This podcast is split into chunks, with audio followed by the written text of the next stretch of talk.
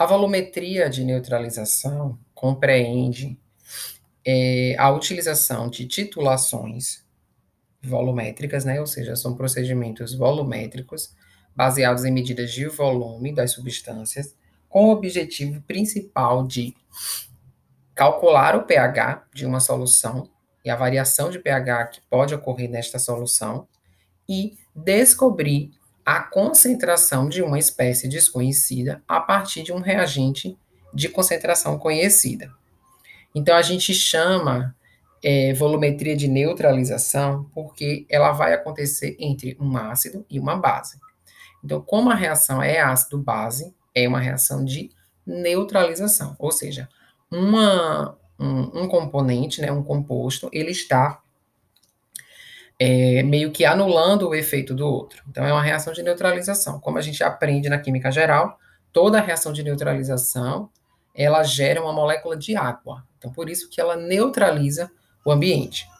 Existem várias formas de ocorrer reações de neutralização, é, basicamente entre ácidos fortes e bases fortes, ácidos fracos, bases fracas e vice-versa mas é, a, a, principal aplicação da volumetria de neutralização acontece com ácido forte e base forte, que é o foco do que a gente vai abordar aqui.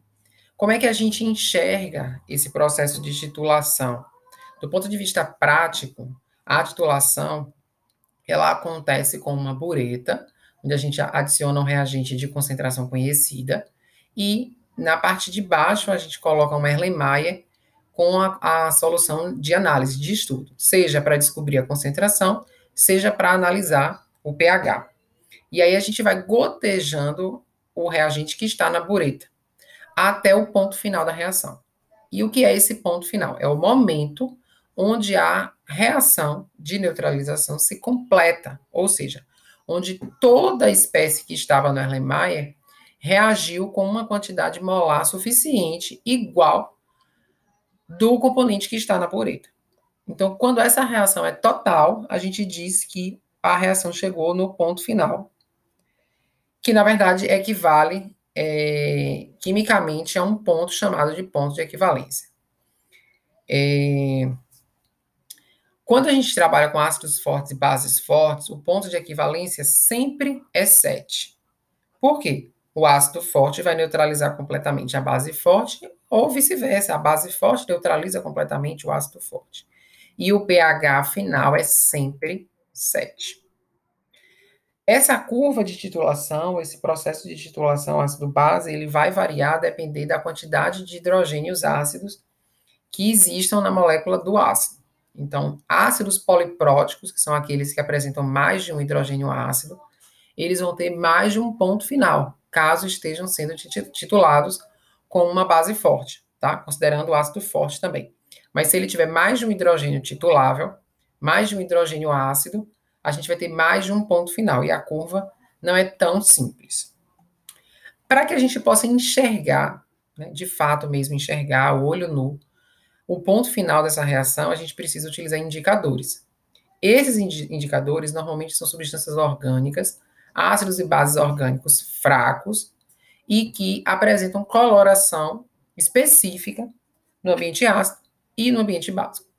A fenolftaleína é um dos indicadores mais utilizados em reações ácido-base, tá? Em reações de volumetria de neutralização.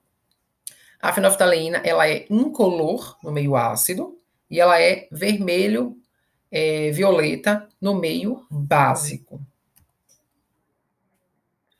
Outras informações, outros indicadores são também muito utilizados em reações é, ácido-base. Mas eu gosto sempre de destacar a fenolftaleína porque ela é a mais utilizada. Algo que vai determinar muito o, o, o caminho da reação ácido-base é a força do ácido e a força da base. Quanto mais forte for esse ácido e essa base, melhor vai acontecer a reação ou seja, a reação vai ser processada de forma mais eficiente.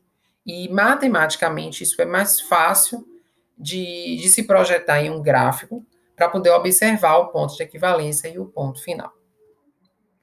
No caso de estudos de pH de uma solução, e isso é feito muito com aminoácidos, lá né, na parte da bioquímica, o, a espécie que está sendo titulada, ela vai recebendo o titulante gradativamente.